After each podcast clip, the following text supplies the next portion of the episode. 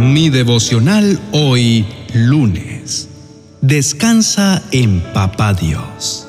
En el Salmo capítulo 91, verso 1 dice, Los que viven al amparo del Altísimo encontrarán descanso a la sombra del Todopoderoso. Te invito a reflexionar en esto. Nunca creas que estás solo.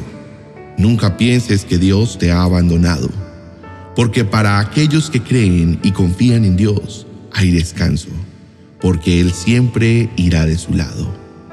Quiero contarte una historia que te mostrará la inmensa fidelidad que Dios tiene con aquellos que están afligidos y aceptan su divina presencia en sus vidas.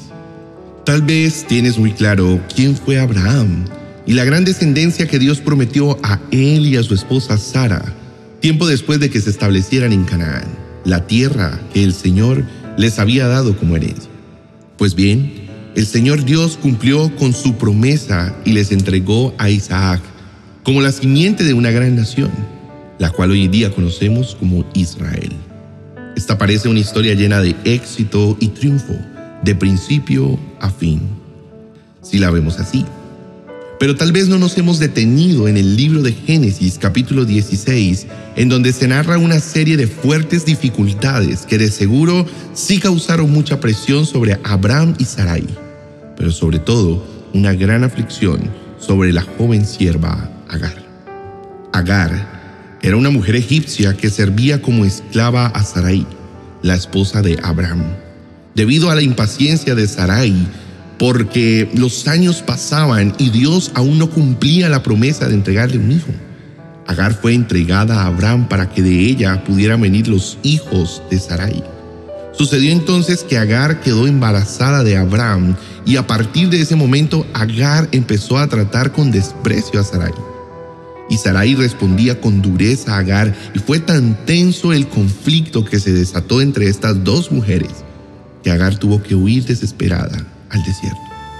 Vayamos a Génesis 16, versos del 7 al 11, y escuchemos lo que sucedió en medio del desierto por el que atravesó Agar. Dice, el ángel del Señor encontró a Agar en el desierto, junto a un manantial de agua, en el camino que lleva a Shur. El ángel le dijo, Agar, sierva de Sarai, ¿de dónde vienes y hacia dónde vas? Estoy huyendo de mi señora, Sarai, contestó ella. El ángel del Señor le dijo, regresa a tu señora y sométete a su autoridad. Después añadió, yo te daré más descendientes de los que puedas contar. El ángel también dijo, ahora estás embarazada y darás a luz un hijo. Lo llamarás Ismael, que significa Dios oye, porque el Señor ha oído tu clamor de angustia. Hoy te invito a levantar tu rostro al cielo para darte cuenta de que no estás solo y nunca lo has estado. Dios ha estado a tu lado aún en los momentos en los que creíste no merecer su ayuda. Él siempre ha estado allí para extenderte la mano y sacarte de innumerables problemas.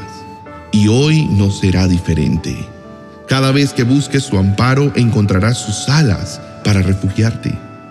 Solo toma un tiempo el día de hoy para reflexionar acerca de lo que tuvo que vivir Agar. Esta mujer, al igual que todos nosotros, vivió una etapa de desierto, tal vez víctima del rechazo de sus superiores y probablemente por permitirse gobernar por sus pasiones humanas que la llevaron al conflicto y a tener una actitud de desprecio a su autoridad.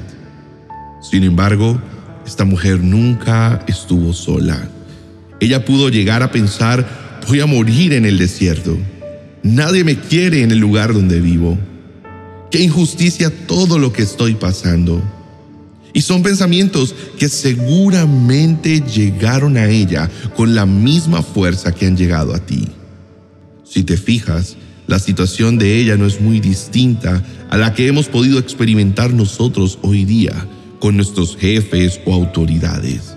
Rechazo, injusticia, desesperación, enojo y esa sensación de derrota que deja el haber renunciado o haber huido.